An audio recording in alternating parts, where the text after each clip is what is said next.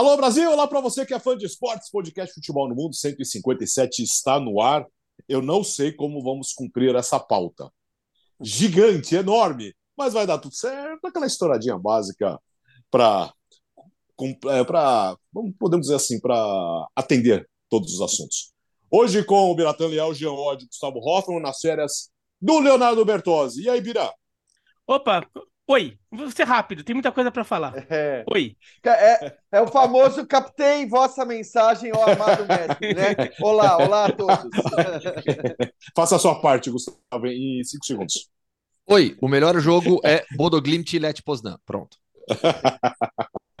Vamos lá, começamos com os sorteios da Champions League, com uh, RB Leipzig e Manchester City, Clube Bruges e Benfica, Liverpool e Real Madrid, Milan e Tottenham, Eintracht Frankfurt e Napoli, Borussia Dortmund e Chelsea, Inter e Porto, PSG e Bayern de Munique.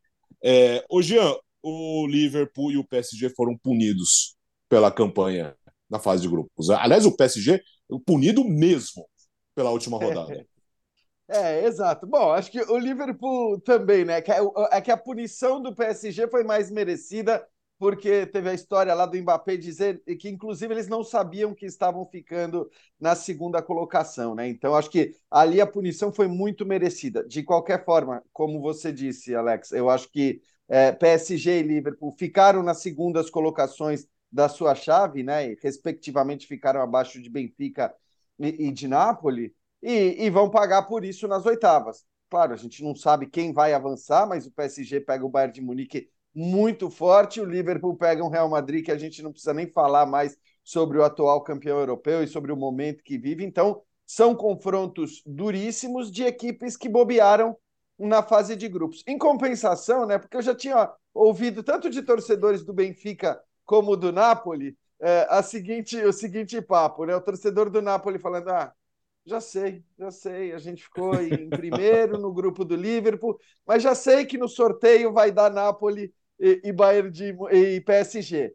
Não deu. Napoli vai pegar um Eintracht Frankfurt e é o favorito. E o mesmo para o Benfica, né? Que já tinha a certeza, bom, já sei o que vai acontecer. Vamos ter que enfrentar o Liverpool nas oitavas de final. Não vai pegar um, um Clube Bruges que foi uma surpresa e tudo mais, mas é, acho que o Benfica, pela bola absurda que jogou na fase de grupos, também é, tem tudo para avançar as quartas. Então, também legal é, vermos recompensados, né? Tanto o Benfica como o Napoli, que para mim foram as duas sensações aí dessa fase de grupos da Champions, com boas possibilidades de ambos avançarem às quartas de final.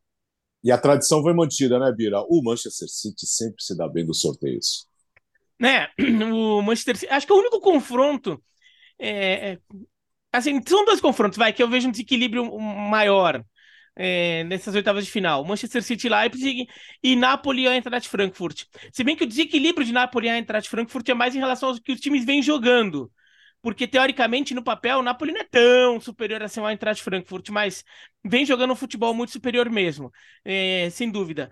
E isso que até configura uma, umas oitavas de final interessante, com vários confrontos equilibrados, mesmo entre os times mais fracos. Não vai ter, por exemplo, um esporte contra o Manchester City, que foi uma paulada federal na temporada passada.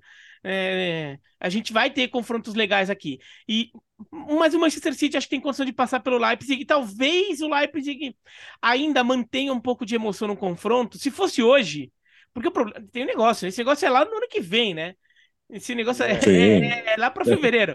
Então, assim, tem tempo pra caramba ainda. Mas se fosse hoje, eu até projetaria que o Leipzig é, poderia brigar por um empate em casa e, e deixaria o confronto aberto para o jogo de volta ainda que eu vejo o Manchester City conseguindo lidar com isso com alguma tranquilidade, é, se, de qualquer forma, manteria o interesse do confronto por algum tempo. Então, o Leipzig vem num bom momento.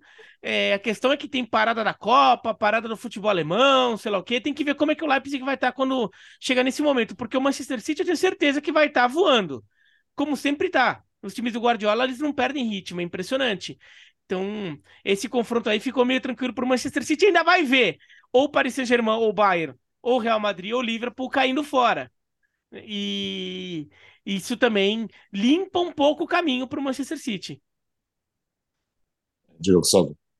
Vamos lá, algumas informações até, né, que elas vão surgindo. É, bom, sobre Bayern e PSG, é o terceiro confronto nas últimas quatro temporadas e reeditam a final de 2020, que foi a final lá em Lisboa no período da pandemia. Liverpool e Real Madrid reeditam a final da temporada passada. Então a gente tem reedições de duas finais recentes agora nas oitavas de final. E desde 2011 que não acontecia uma reedição de final da temporada anterior nas oitavas.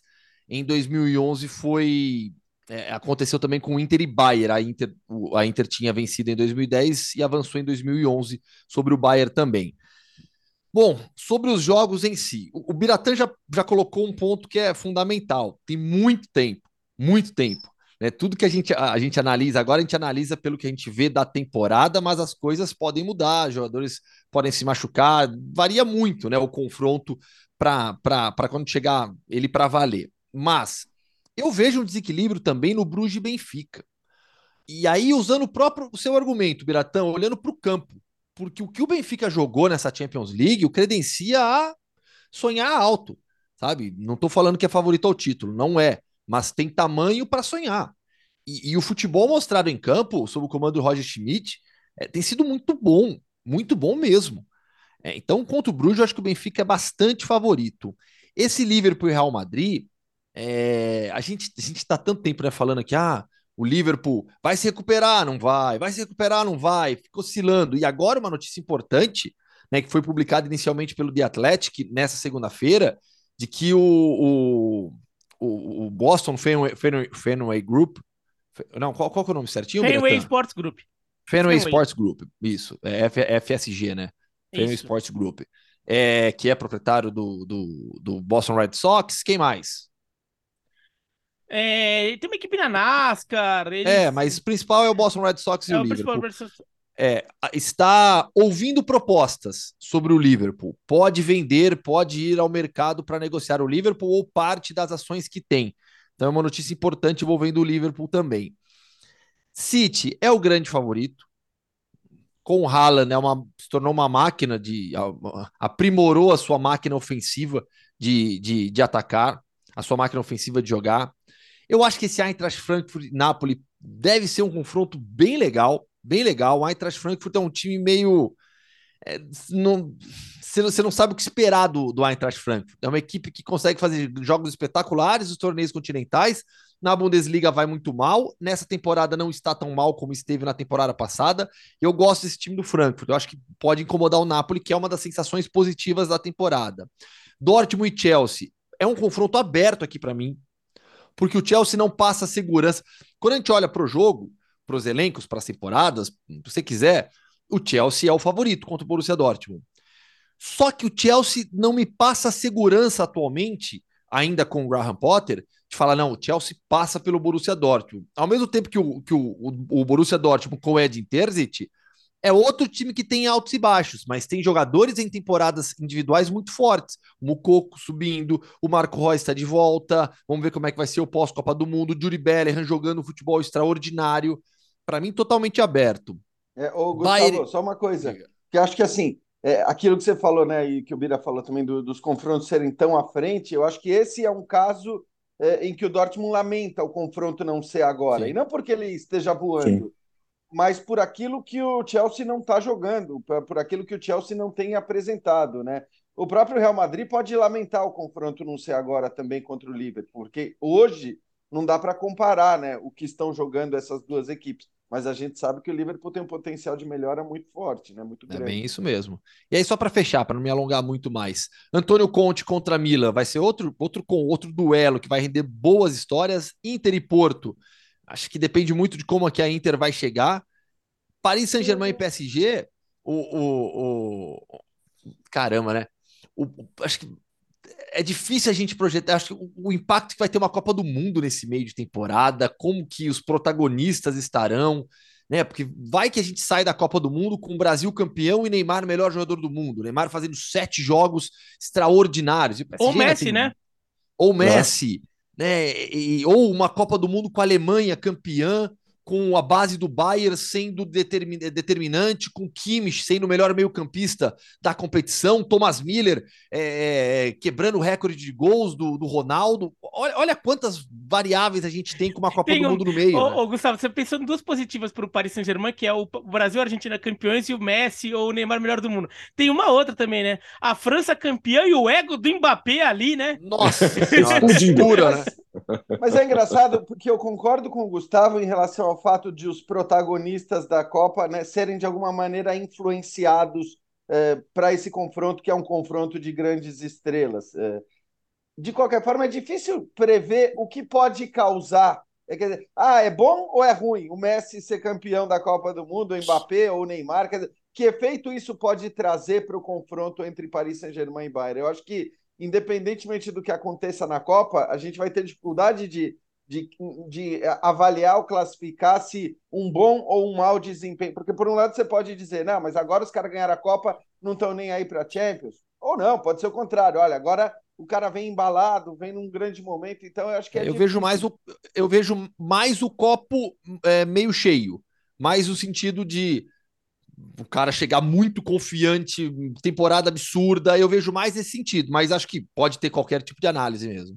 E, e outra coisa, né, Gustavo, hum. assim, no caso do PSG especificamente, o sucesso de um protagonista é, significa quase que automaticamente o fracasso de outros Sim. dois protagonistas, porque você tem um representante de cada uma das três seleções favoritas no Paris Saint-Germain. Né? Você tem o Neymar, o Mbappé e o Messi, que são hoje as três seleções mais bem cotadas nas casas de apostas. Então, é difícil. Agora, só eh, também para não, não me alongar, eu acho que assim, esse é o confronto, obviamente, de prognóstico mais complicado, junto para mim com Milan e Tottenham. É, eu acho que é claro que num outro patamar de, de Paris Saint-Germain e Bayern de Munique, mas assim como eu tenho dificuldade para apontar um favorito em Paris Saint-Germain e Bayern de Munique, eu tenho muita dificuldade para apontar um favorito hoje é, em relação ao confronto entre Milan e Tottenham, pelo que eles é. jogam ou não jogam.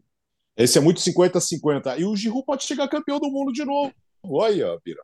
Você mas agora banco, mas né? ó, agora banco, agora claro. Banco, é. Agora banco. Agora banco, não, mas de fato, esse Milan e Tottenham acho um confronto bem legal, porque o Tottenham não vem jogando uma bola redonda e o Milan nas duas últimas rodadas da Champions, ainda que tenha sido contra o, é, o Red Bull Salzburg e contra o Dinamo Zagreb, mostrou uma capacidade de se impor num torneio continental que o Milan não vinha tendo nos últimos anos. Né? Desde que o Milan voltou a frequentar as competições continentais. É importante esse tipo de coisa. Você ter esse nível de imposição, de amedrontar o adversário e, de, e chegar lá e depois e faz o resultado com autoridade. É, não ficar indo no sufoco. O Milan vinha vindo no sufoco e agora não. Foi com autoridade. É, se meteu numa enrascada quando perdeu os dois jogos do Chelsea, mas foi lá e resolveu. Resolveu com, com grandeza, com, com tranquilidade. Acho que o Milan é um time que ganhou confiança nessa reta final da fase de grupos e pega um Tottenham que, olha, fez um segundo tempo ótimo contra o Liverpool. A gente eh, falava de Premier League mais tarde, mas não vem jogando um grande futebol. Passou num sufoco desgraçado pela fase de grupos agora da da, da Champions League. Talvez é, em determinado momento nem tivesse jogando para merecer passar. A, o segundo tempo lá contra o Olympique de Marseille é, resolveu, mas nossa, foi daquele jeito. Primeiro tempo só deu o Olympique, por exemplo. Então, um confronto agora entre Milan e Tottenham é um confronto bem legal. Bem legal porque o Tottenham é mais time no geral, mas não vem jogando essa bola toda. O Chelsea e Borussia Dortmund também entra um pouco nisso. Acho que o Borussia Dortmund vem jogando um futebol até melhor que o do Chelsea. O, Chelsea. a questão do Chelsea para mim é que oscila muito. Tem alguns jogos muito bons do Chelsea e alguns jogos muito ruins. O Chelsea ainda não tem uma cara muito clara. Né? Vai lá, mete, passa o trator duas vezes no Milan e depois toma de 4 a 1 do Brighton. Né? Então é um time que você ainda não sabe muito o que, que ele quer assim da vida. Tá muito, tá muito instável o Chelsea e o Borussia Dortmund tem uma equipe que poderia aproveitar isso, mas é hoje, né? A questão é que o jogo, o jogo vai acontecer só em fevereiro. Posso dar um só, só um, outro detalhe aqui que acho que vai ser um, um, outra algo que vai render boas imagens. O deslocamento de pessoas de Frankfurt para Nápoles e de Nápoles para Frankfurt. Nossa! Porque são duas torcidas apaixonadas. A torcida do Frankfurt vem, teve maus exemplos também recentemente, mas é, fico mais com, com, com os bons exemplos, né? Vem lotando o estádio, vai. Todo mundo se lembra o que aconteceu em Barcelona. Então, acho que a, em, em termos de torcidas aqui, vai ser um duelo bem legal, com inclusive com as viagens da, das, das duas cidades, né? entre as duas cidades. Nada mal, né? É, Frankfurt e, e Nápoles, né? Nato, nato, nem um pouco. É, agora, Europa League. Teremos uma fase antes das oitavas de final, mais conhecido com 16 avos de final, entre o segundo colocado uh, da Europa League e os terceiros da Champions League. Salzburgo e Roma, Sevilha e PSV, Bayer Leverkusen, Mônaco, Ajax, União Berlim, Shakhtar Donetsk e Rennes, Sporting Midtjylland, Juventus e Nantes. E essa tava na cara. Barcelona e Manchester United, Jean. Pois é, impressionante, né? A gente ficava, todo mundo citava como exemplo, né? Olha o que pode acontecer é, nessa fase prévia das oitavas de final. Olha o que pode acontecer. Podemos ter um Barcelona e Manchester United. Tá aí. Dito e feito, teremos um Barcelona e Manchester United.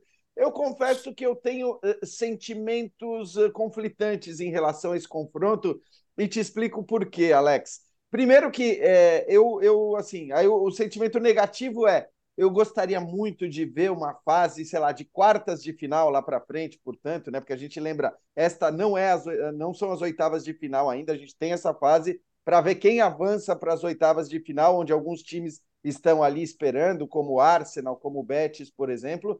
Mas eu gostaria muito, eu, eu sonhava com uma fase de quartas de final de Liga Europa que tivesse Barcelona, Manchester United, Juventus, Roma, Ajax, Arsenal. É, ia ser um negócio espetacular, né? Ia ser uma coisa de outro mundo. Ia ser é, quartas de final de, de Liga Europa com cara de Champions League. Bom, não teremos isso, pelo menos por conta desse embate aí, Barcelona e Manchester United. Por outro lado, é muito legal, claro, até porque impede que as duas equipes olhem para a Liga Europa com um certo desprezo, né? Impede que elas façam até o que fizeram, o que o Barcelona fez na última temporada, né? De dizer, ah, bom, a gente está na Liga Europa, mas queria estar tá na Champions, né? O, Manchester United também já teve essa postura, embora tenha sido campeão recentemente, já teve essa postura em outros momentos. Então, eu acho que na hora que o sorteio aponta o confronto entre Barcelona e Manchester United,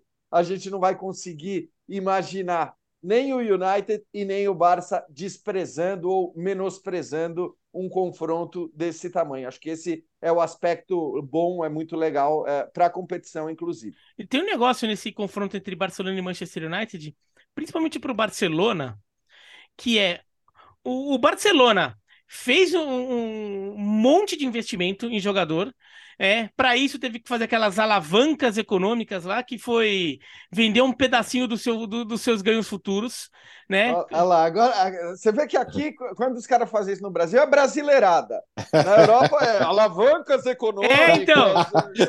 mas, mas eu até falei, eu até falei, é, que quer vender o seu futuro, vender seus faturamentos futuros, que é. Que o que vai, seria, vai, mal comparando, seria o equivalente que os clubes brasileiros faziam quando antecipavam cota de TV.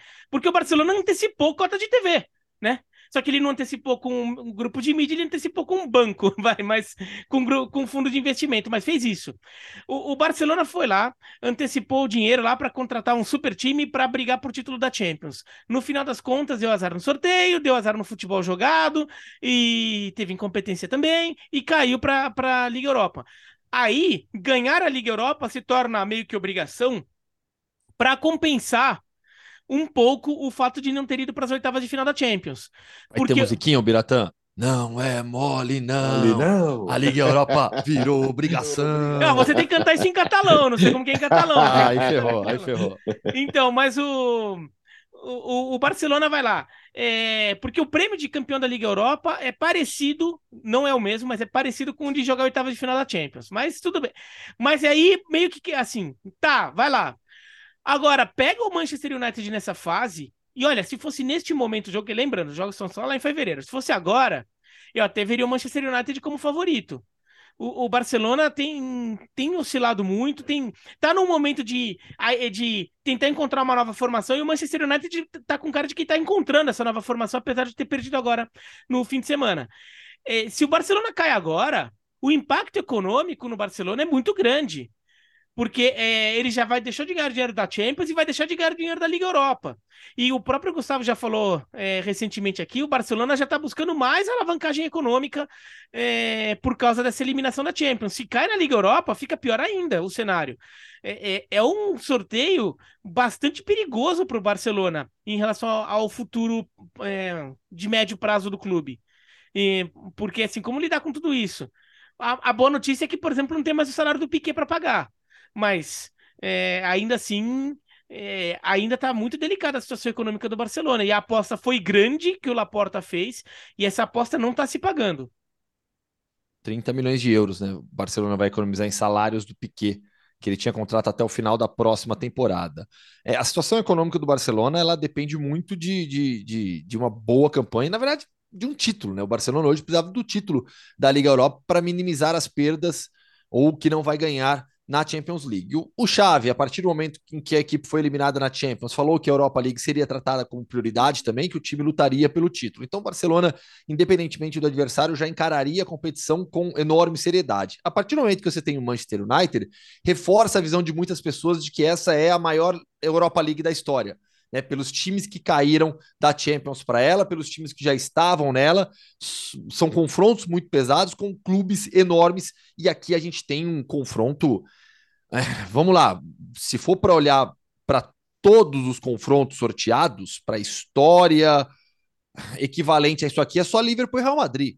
É Liverpool e Real Madrid na, primeiro, na primeira posição e depois vem Barcelona e Manchester United. Ah, Bayern e PSG. O PSG não chega perto da história de Liverpool, Real Madrid, Barcelona e United. Então, assim, em termos de peso histórico nos confrontos, é, é Liverpool e Real Madrid para mim na primeira posição e depois é, esse Barcelona e Manchester United. Então, é um jogo espetacular, um jogo que por si só, pela história dos dois clubes, já já já já rende, mas é um jogo também com personagens muito legais. Então, a gente vai ter Casemiro e, e, e Cristiano Ronaldo contra o, o, o Barcelona novamente, né? Além, então, assim, você tem personagens muito legais nisso daí. Mas, ressaltando, não sei nem como é que vai estar o Barcelona com chave é, nessa época do ano. Qual será a evolução do United com, sob o comando do Ten Hag? Tem muita coisa, mas é um jogo pesadíssimo, sem dúvida alguma. É, Sport Midland é outro jogo bem legal, porque o Sport é uma equipe que a gente imaginava nas oitavas da Champions League, acabou caindo em um grupo muito equilibrado, mas é, o Midland é um clube que tem muitos brasileiros, o Evander é um dos destaques dessa equipe, ex-Vasco da Gama.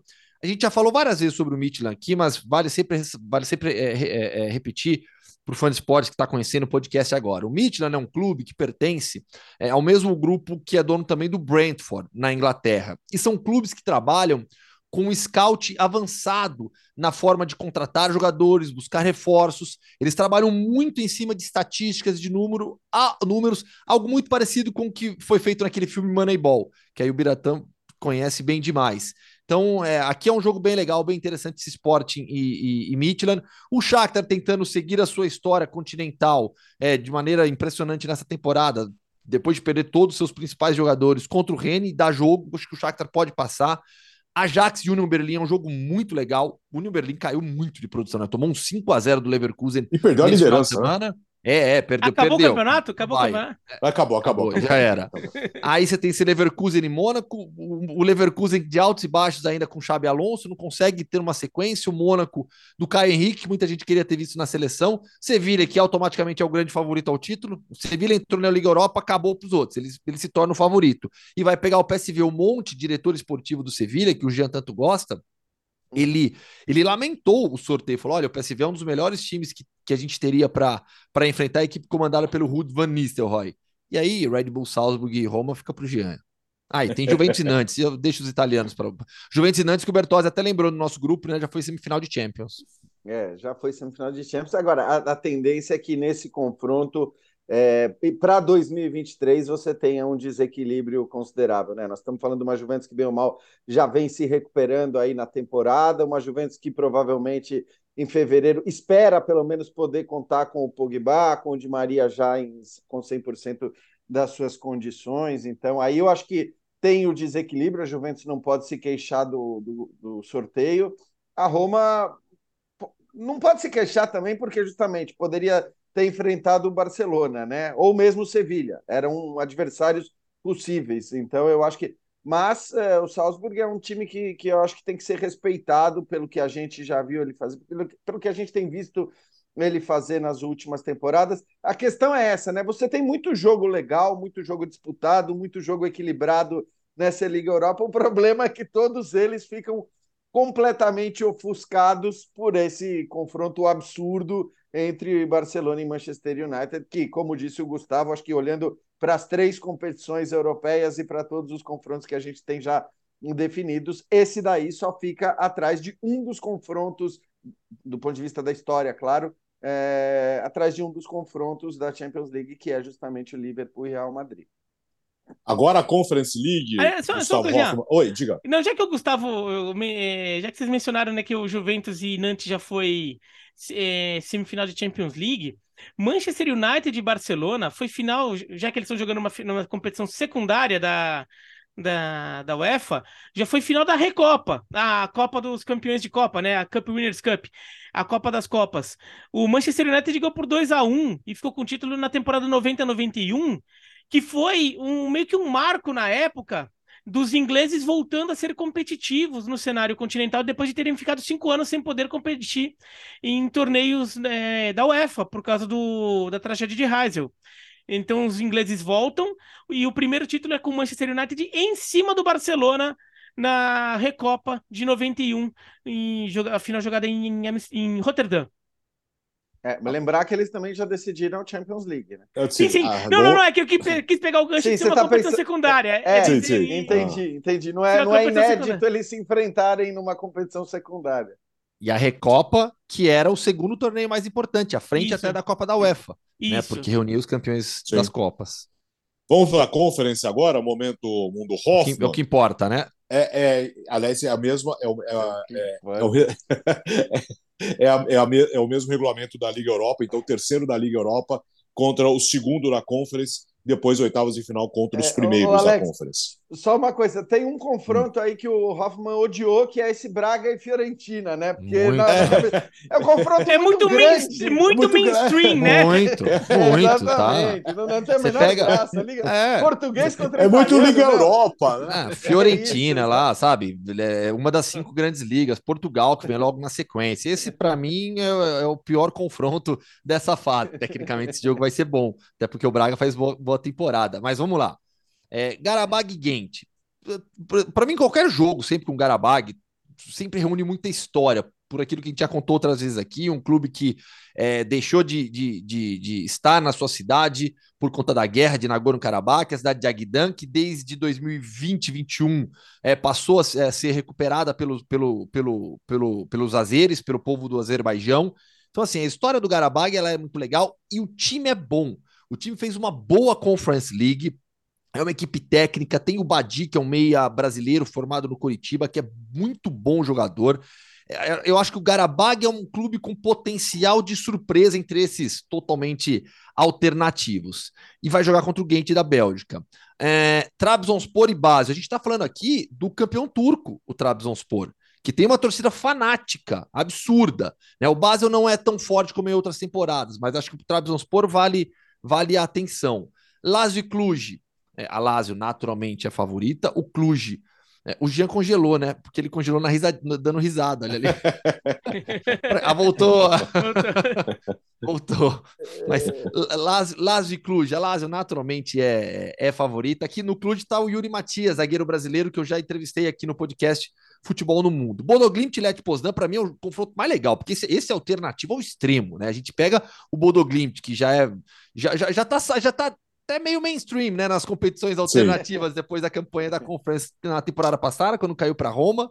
É clube mais, ao, mais setentrional a disputar uma competição, a, a, ser campeão nacional na UEFA, a jogar uma competição da UEFA, vai jogar contra o Let Poznan, que é um clube de muita história na Polônia. Acelerando, para que eu já estou estendendo. O AEK Larnaca, pela primeira vez jogando fase é, é, além de grupos, de competição da UEFA, equipe cipriota, contra o Dnipro 1, que é outra história excepcional, assim como o Shakhtar, porque é um clube de um investimento muito menor do que o Shakhtar. Olha o Dinamo Kiev, o Dinamo Kiev só tomou pancada né, na, na, na, Europa League? Caiu, ficou em último no seu grupo. O Shakhtar conseguiu ir para a Europa League, ganhando jogo na Champions League, ajudou a derrubar técnico do, do, do, Leipzig. E o Dnipro 1 é um clube com investimento muito menor, que não é o mesmo Dnipro Dnipropetrovsk, que a origem aqui tem, tem é, tá na polícia da cidade de Dnipro. O nome da cidade mudou, justamente por causa da contra a questão do russo e do, do ucraniano, né? Isso mudou. A origem no nome é o do rio, né? Do rio Dnipro, que, cru, que, que corta a Ucrânia com a guerra. Acho que todo mundo sabe a história, a importância que tem esse rio na, na Ucrânia.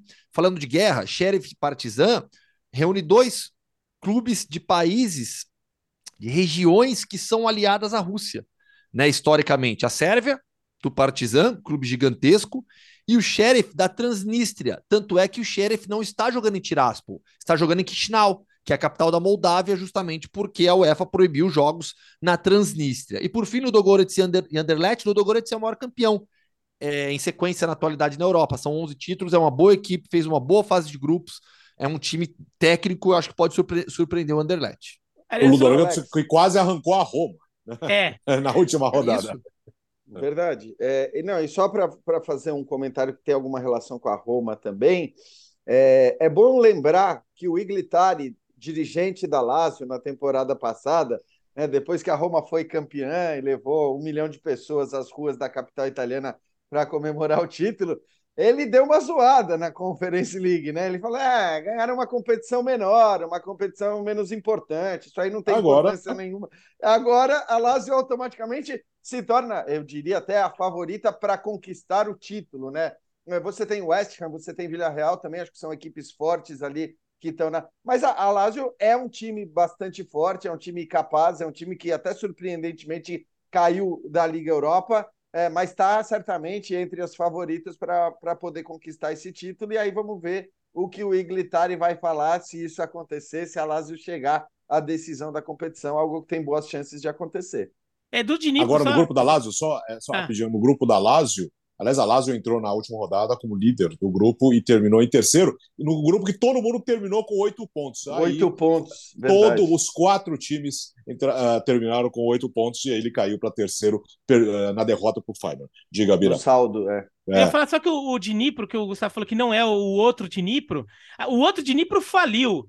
Né? Então fechou as portas e tem muita gente que acusa esse Dnipro 1 de ser uma uma gambiarra ali que. Porque, de fato, o nome de Nipro 1 é ligado à polícia, né? O clube tem uma ligação é, na sua origem com a polícia, mas tem muita gente que diz que foi um jeito de não pagar as dívidas, você acabou criando um novo clube, aí você ainda vinculou com a polícia, mas para manter a estrutura que tinha, só que com um novo clube existe essa acusação na Ucrânia, mas tecnicamente é outro clube, não é o Dnipro, que já até foi, foi longe em competição continental, chegou em final de Liga Europa, tudo não é o mesmo. Vamos lá. Uh, então, Liga Europa e Conference, você acompanha nos canais ESPN e também no Star Plus. Agora, o fim de semana na Europa, começamos na Inglaterra, Bira, com é, três jogos, dois clássicos e um outro grande uh, em Londres. O Arsenal venceu o Chelsea no Stamford Bridge, continua na liderança. O Palace venceu o West Ham em outro derby londrino e o Tottenham perdeu para o Liverpool, Bira. Olha, é, eu ainda não consigo ver o Arsenal brigando pelo título com o Manchester City cabeça a cabeça até o final. Acho que ainda não, não, não vejo um time com fôlego suficiente para isso. Mas cada vez eu me convenço mais que esse time é bom de verdade. O Arsenal, no final das contas, como o Liverpool é, tá demorando para decolar, como o Chelsea fica oscilando, como o Tottenham não convence completamente, perdeu três dos últimos quatro jogos, o Arsenal, para mim, vai se apresentando cada vez mais como o, o, time que vai ser a sombra do Manchester City no campeonato. Não tô querendo dizer, não, não acho que vai ficar brigando até as, as, últimas rodadas como aconteceu na temporada passada, mas ele tem time para isso. O time está se mostrando é, forte, maduro, tem sabido cada vez mais jogar esses jogos grandes. Agora ganha do Chelsea em Stamford Bridge, já tinha ganhado do, do Liverpool é, há algumas semanas. É, é, um time que realmente vem muito bem. O Gabriel Magalhães fez uma partida gigantesca. Aí eu fiquei, eu, nessa, nesse fim de semana, eu fiquei pensando assim: aqueles jogadores que estão ali no limite de convocar ou não convocar, eu fico imaginando como que eles entraram em campo, porque eles pensaram: meu, é a última impressão que eu tenho, que, que eu tenho para dar. O, o, o, daí pensando nessa briga da zaga, o Bremer foi muito bem. A gente fala depois do clássico, itali do clássico da Itália. O Gabriel Magalhães foi muito bem. Já o Ibanhas, né, Gian? O Ibanhas não foi tão Nossa. bem.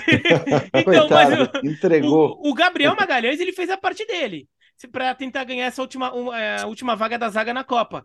Fez uma grande partida, não só pelo gol, mas é, pela partida como um todo, é, vem consolidando o, a posição dele é, como um pilar da defesa de um Arsenal que agora está virando, voltando a ser um Arsenal que pensa em título, pensa em G4 sempre da Premier League. O trabalho é muito bom. No, no caso do Tottenham em Liverpool, o, o para pegar o enfoque no time londrino, já que foi a proposta aqui do, do Alex.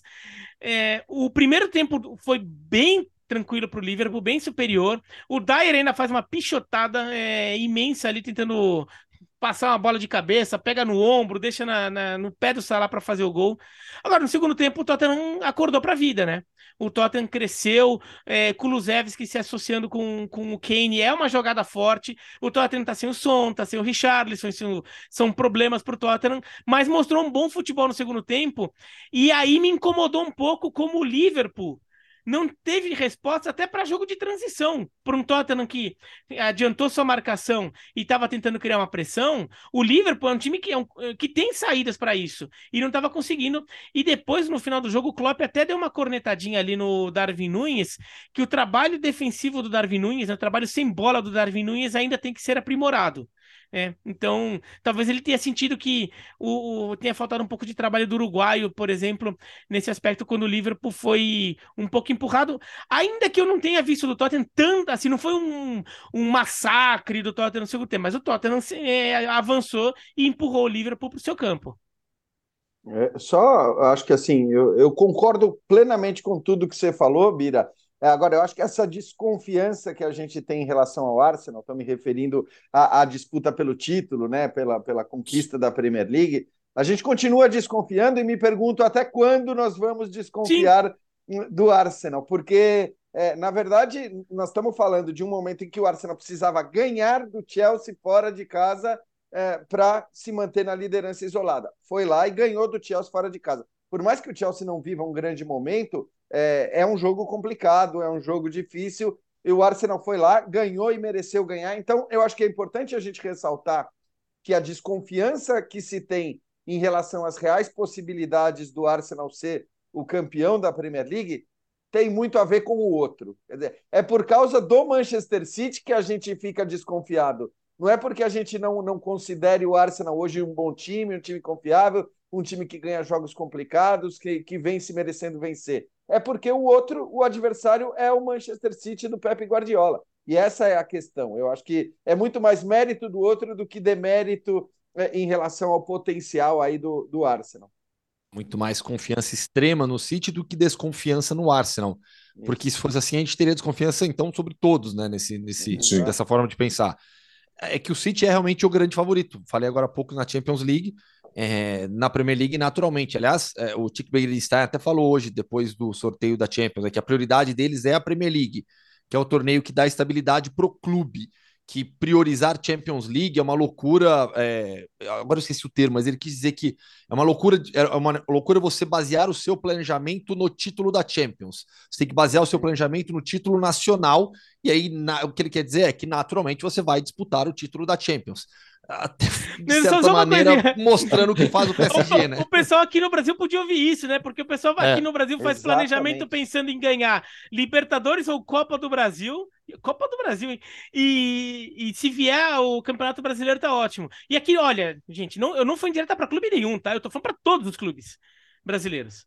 Tá? Antes Mas que é alguém já fale, mesmo. ah, o Bira tá cutucando, sei lá quem. Não, não cutuquei ninguém. Mas é tão óbvio, né? O que falou agora. Deveria ser tão óbvio e, e parece Begelstein, que não é que foi minha última figurinha no álbum da Copa de 90. Foi o Tic Begenstein.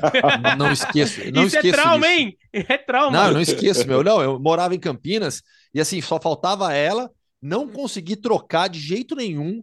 Aí eu fui numa banca, com meus pais me levaram numa banca, eu ficava, Paquete de Campinas, aí saber o que eu fui. É a banca ali debaixo do viaduto Laurão. Né? Fui lá, eu comprei, aí a gente comprou essa última figurinha do Tic Begiristain para colar lá. Não era nem autoadesivo ainda, né? Copa de 90 era passando cola.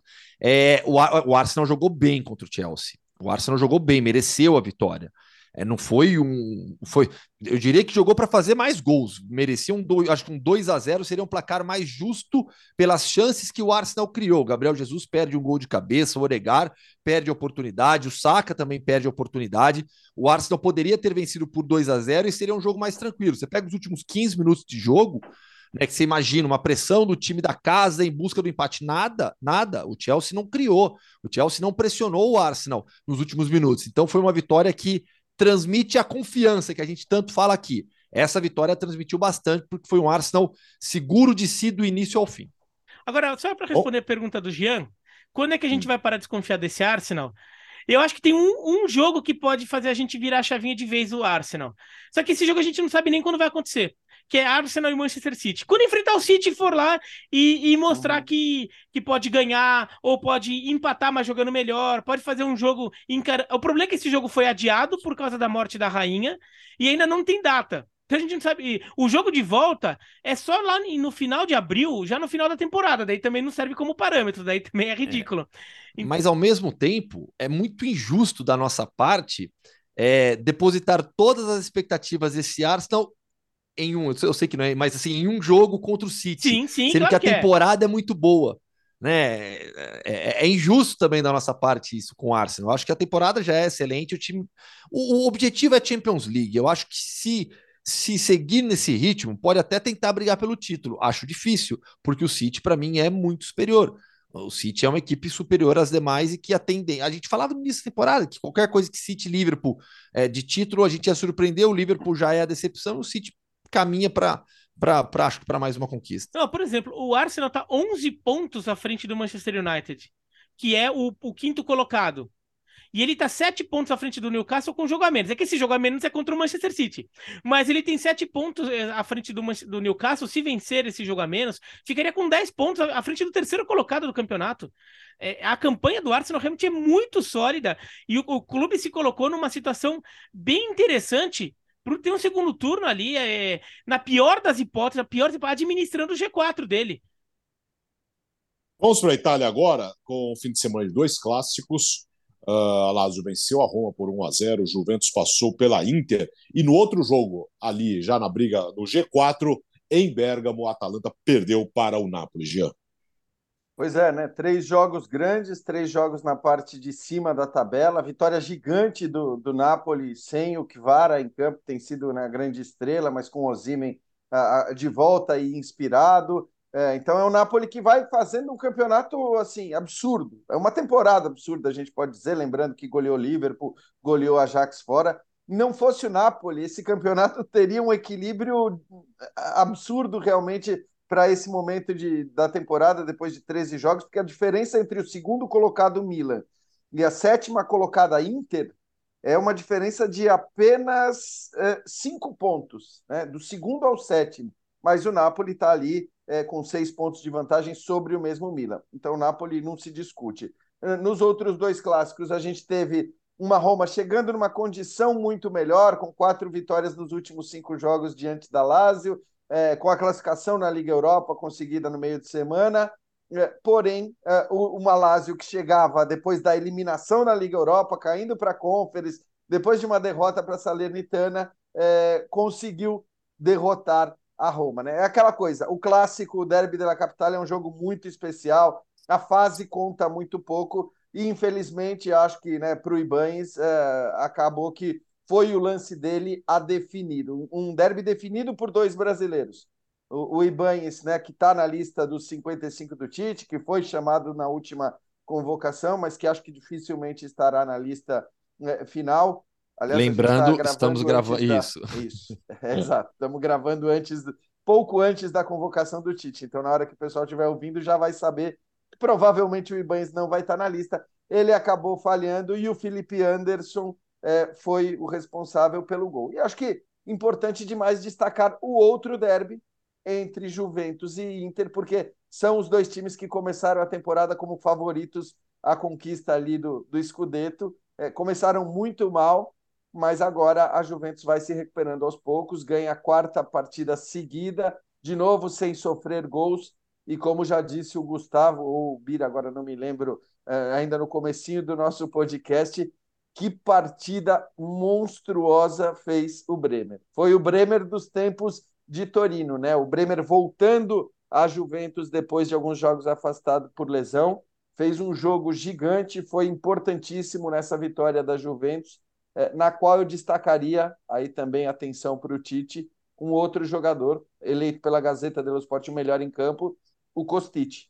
Foi eleito o melhor foi, né? jogador né? da partida é, e, e, vai ser adversário é, da, da, seleção brasileira na estreia da Copa do Mundo. Então, é, é elementos importantes aí para o Tite nesse, nesse derby de Itália em Turim com a vitória da Juventus. Três assistências do Kostic para os três gols, inclusive o gol anulado do Danilo, que e uma assim, na trave. é um gol. É, é, não, Kostic é. jogou demais. O Bremer teve uma atuação monstruosa, mas para mim o Kostic foi o melhor porque ele acabou sendo determinante nos gols de uma Juventus muito objetiva nas transições e aproveitando muito bem as oportunidades contra uma Inter que teve um volume maior de jogo. O, o, o, o lance do gol do Danilo anulado é, é, é difícil, porque assim, ah, tem a, é, a, a agora todo lance ofensivo, ele bate, a bola bate na mão, você tem que anular tal. Mas o braço dele tá ali porque agora eu não lembro quem tava com o ele na jogada. O Screener. O Screener. O Screener não, não, tá não, segurando não, o braço desculpa. dele. Não, não, não, é, não, não, não, não, não, era, era o De Vrij.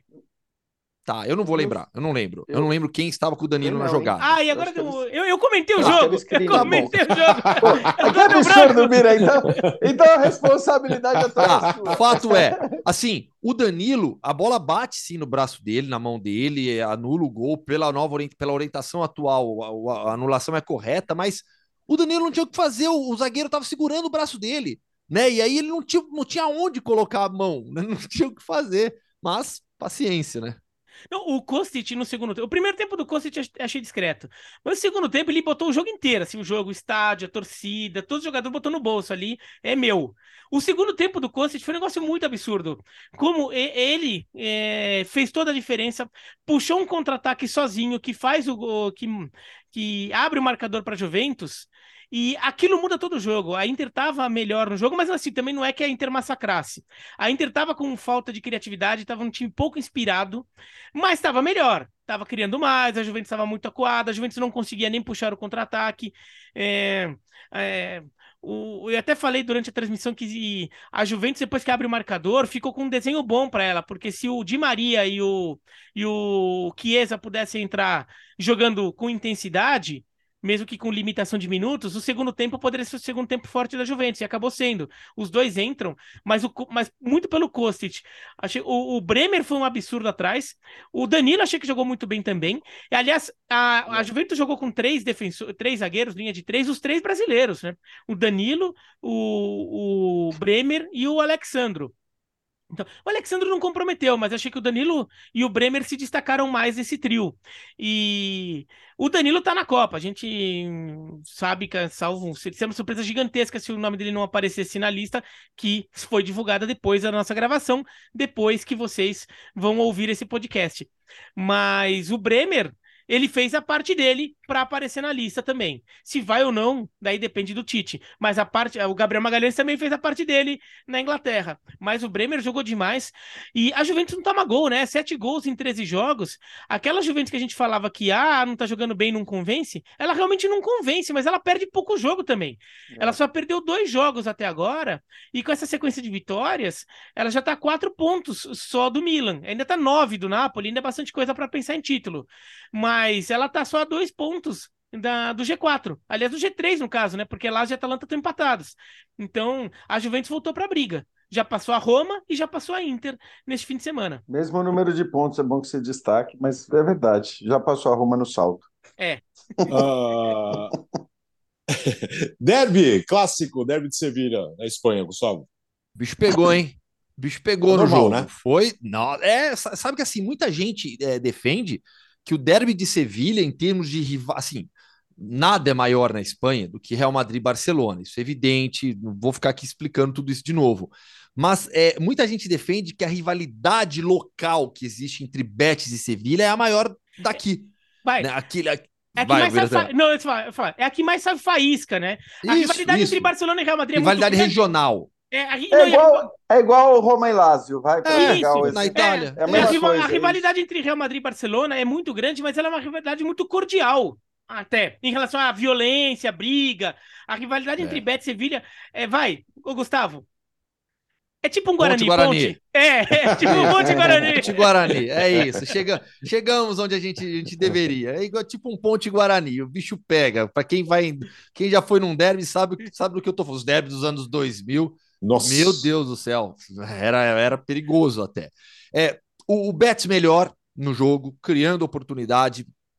Ele abre o placar no finalzinho do primeiro tempo, é, aos 43 minutos. Antes disso, o Montiel já tinha sido expulso pelo Sevilha, uma entrada besta do Montiel, uma jogada pela lateral, ele dá um carrinho, aquele carrinho que você salta assim, dois, três metros, ele vai com a trava da chuteira no joelho, e aí é expulso corretamente. Com o auxílio do VAR, a arbitragem, se não fosse o VAR, seria desastrosa. É, Montiel é expulso aos 38 minutos, é, o Sevilha faz 1 a 0 no final do primeiro tempo. Só que aí, logo no, no, no, ainda, no, ainda no final do primeiro tempo, o Fekir é expulso. Aqui na Espanha estão discutindo a expulsão do Fekir. Para mim, não tem discussão. É, o Fekir ele dá uma cotovelada, para mim, clara no Papo Gomes. É, ele, ele fecha a mão, não, não dá aquele movimento assim com o cotovelo pegando, mas ele fecha a mão e, usa todo o braço assim no rosto do Papo Gomes, para mim expulsão merecidíssima. E aí na volta do segundo tempo, o Borja Iglesias é expulso de uma maneira besta também, sem querer, mas corretamente. Uma bola no meio-campo com o Gudeli, ele ele chega atrasado, vai disputar, ele vai por cima, certo o tornozeiro do Gudeli, a expulsão é correta as três, graças ao VAR, que o árbitro nos três lances deu amarelo só. E aí, graças ao VAR. A partir daí, o Sevilha vai para cima, naturalmente, jogo com muito espaço. Né? O, o, o Betis marcando num 4-3-1 é, para tentar aguentar a pressão final. E aí, o herói do jogo foi o Gudeli, que quase conseguiu a virada. O Gudeli ele faz um golaço aos 36 minutos e pouco depois ele manda uma bola no travessão também. Então foi um jogaço, melhor da rodada, de alta intensidade a partida sabe, jogo como a gente gostaria de ver mais assim na em La Liga. Os jogos de La Liga eles são muito técnicos e muitas vezes de baixa intensidade. Esse não, e aí eu não tô, e eu não tô falando por conta de expulsão, nada disso. Claro que as expulsões acabam colaborando porque deixaram o campo com mais espaço, mas um jogo de muita intensidade, melhor da rodada, foi uma partida bem legal esse Betis Sevilha. Só para destacar, eu estive na transmissão do Barcelona contra o Almeria, despedida do Piquet, que no final das contas vai, vai, vai ser relacionado para o jogo contra o Sassuna também. Né? Então, ele se despediu, mas foi relacionado para o jogo contra o Sassuna e para de vez a carreira como jogador de futebol. E a, essa rodada 13 termina nesta segunda-feira à noite, aqui na Espanha. Para mim, um dos melhores jogos da temporada, pelo menos um dos jogos que eu tenho maior expectativa, que é o Real Madrid jogando em Baiecas. Esperou esse, esperou esse, esperou por esse jogo, hein, Bira? Ah, ele tava esperando. Bom, tem que ver como será a recepção de Gustavo Hoffman lá, na, lá em Valecas, porque a última vez que ele apareceu por lá, ele secou o Raio Valecano, que vinha ali. Eles não sabem disso ainda, Bira. Não espalha, não espalha. Fica um turno inteiro sem ganhar jogo. Fica um turno inteiro sem ganhar jogo. Mas. Daqui a pouco eu pego o metrô e, e vou lá para o sul. Tá é longe daqui. Eu, é. De metrô eu vou levar uns bons 45, 50 minutos. Agora, outro destaque da rodada foi o Atlético de Madrid sofrendo diabos ali para empatar com o Espanhol em casa com um jogador a mais. De fato, o Atlético de Madrid está se arrastando neste momento da temporada. A parada da Copa do Mundo, assim, não podia vir no melhor momento para o Atlético para dar uma zerada, limpar a cabeça e tentar retomar um pouco o ritmo na segunda metade da temporada, porque o Atlético é, foi eliminado da Champions League de forma é, constrangedora, porque não vai nem, nem para a Liga Europa é, não vem bem no Campeonato Espanhol, né? Em La Liga vem se arrastando, perdeu do Cádiz, um jogo, assim, atuação tenebrosa do, do Atlético. O Atlético acordou faltando 10 minutos para acabar o jogo, tava perdendo de 2 a 0 empata 2 a 2 quase faz o terceiro gol, e no contra-ataque toma o terceiro, né? É, e agora empata com, com o Espanhol. É, já começam a falar mais ainda num fim de ciclo do, do, do, do tiolismo. Que, no, que, como o Gustavo já falou, já escreveu no blog dele, não é uma coisa tão simples. E eu mesmo já falei algumas vezes, já defendi que sim, uma, uma hora vai acabar. Uma hora vai acabar. Mas se for para acabar, tem que ser em um final de temporada e tem que ser um, uma, toda uma reformulação do departamento de futebol do Atlético de Madrid, assim, repensar a visão o jeito de futebol do clube. É, repensar o jeito de se fazer futebol no Atlético de Madrid. Vai acontecer um dia, talvez seja até é, esteja para esse dia esteja próximo, mas assim não é simplesmente vai, ah, vai lá demite o cara e contrata, ô, oh, o Cudê tá dando sopa, o Galhardo tá dando sopa, vamos chamar o cara. Não é assim, porque senão vai dar mais errado do que certo. Claro. Uh, um destaque também na França, Gustavo. Clássico do Choc des Olympiques, é, vitória do Olympique de Marseille por 3 a 1 contra o Lyon. O Olympique de é Marseille bem... De... É o clássico da cidade Olympique, não, né? Clássico, clássico da cidade Olympique, assim é... tem o clássico da cidade de Borussia. Borussia, ah, tá. Isso, isso. E vitória do, do, do, do, do, do Marseille, então, no, contra o Lyon. O Lyon vai mal na temporada e o Olympique de Marseille na parte de cima. Uh, o, o, o, Bira, tivemos clássico também na Holanda o Ajax em casa perdeu para o PSV e de tabela perdeu a liderança também. É, o, o Ajax é outro time que vem num, num, momento um pouco preocupante, né? O Ajax até classificou para a Liga Europa, né? conseguiu a terceira colocação do grupo, mas o futebol apresentado não tem sido dos mais convincentes, né? O Ajax, por exemplo, na rodada anterior meteu 4 a 1 no RKC, mas foi um jogo que foi um pouco difícil ali o RKC sai na frente, o Ajax demora para conseguir virar, depois deslanchou. O, o, PSV eu tô vendo um time mais consistente neste momento. Um time que tá dando pinta de que pode quebrar o, o domínio do Ajax. É, na, que, que o Ajax desenhou nas, nas últimas temporadas. O Ajax tendo se reconstruir porque foi um time que passou por muita mudança. O PSV também, mas dá a impressão que o PSV se virou melhor com elas. O PSV não sofreu tanto e tem tido resultado né? O PSV chega a fazer 2 a 0 ainda no começo do segundo tempo, né? O gol do Luke de Jong e do, do Gutierrez. Só no finalzinho que o, que o Ajax faz o, o seu gol. E, bom, tem o Feyenoord na briga. É, o, o Feyenoord tem um ponto a menos só que o Ajax, tem três pontos a menos só que o, que o PSV. O campeonato holandês está ficando com uma briga muito interessante. Vai, o Twente e tem um o jogo a menos, né, acho. Então, o, o Twente, Feyenoord, né? o Feyenoord e o Ajax tem um jogo a menos, né? Então o Ajax é. ainda potencialmente pode ser o líder do campeonato se ganhar esse jogo a menos. E tem o Twente o PS, e o, e o AZ que estão um ponto atrás do Feyenoord. Então, na verdade, a briga por enquanto tem cinco. A gente até imagina que não fique briga a cinco até o final.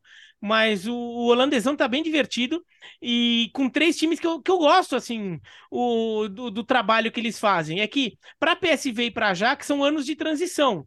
O Feyenoord um pouquinho, mas nem tanto. Perdeu um jogador ou outro, perdeu o Sinisterra, mas ainda tem uma base que foi a base que o Jean lembra bem, né? Que enfrentou na, na Conference na temporada passada. Boas lembranças dessa base. Boas, boas. E o Feyenoord, vale, dizer, vale lembrar, né? Perdeu para a Roma a final da Conference na temporada passada e eliminou a Lazio desta, desta Liga Europa pra, jogando a Lazio para jogar. Olha o sorrisinho. Olha lá, olha lá. Ele, ele, não disfarça. Para quem está no YouTube, ele não, não disfarça. Só tô parabenizando os holandeses. é campeão também da MLS, Pira. A Major League Soccer com uma final épica, assim, das mais épicas do, da temporada. É que vai ser pouco lembrada, porque é Major League Soccer.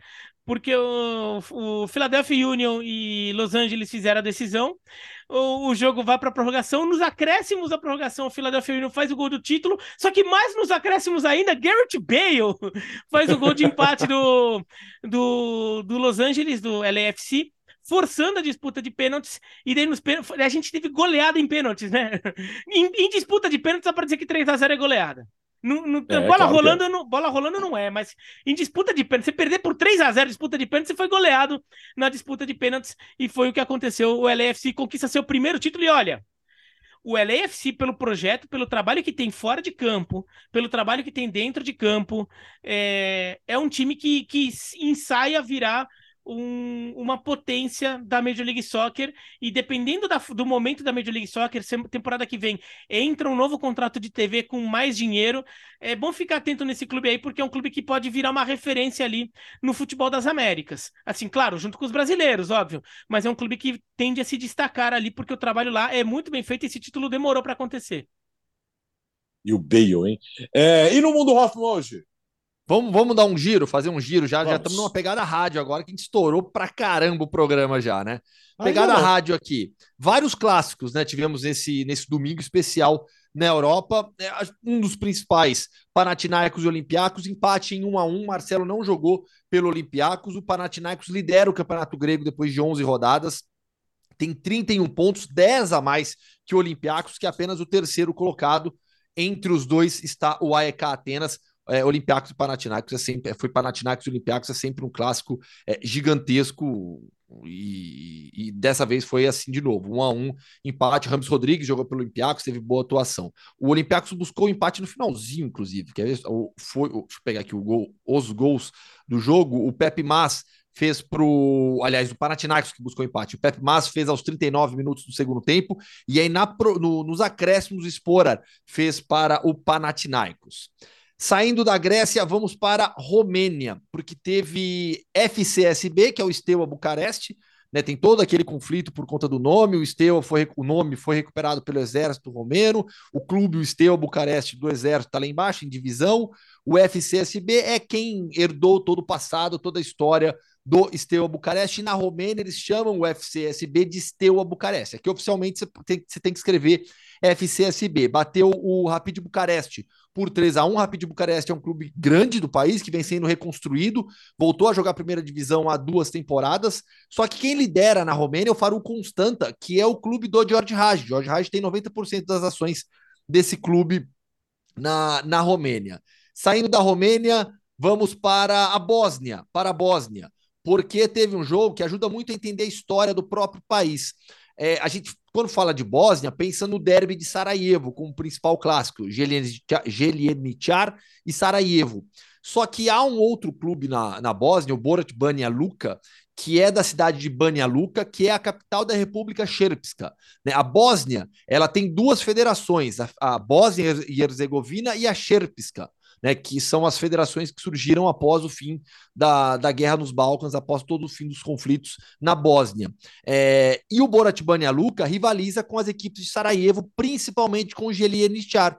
E o jogo aconteceu em Sarajevo, o Borat venceu por 2 a 1 um, é uma daquelas partidas bem legais para quem gosta de história, para estudar um pouquinho todo, todo o contexto do leste europeu. Acabou?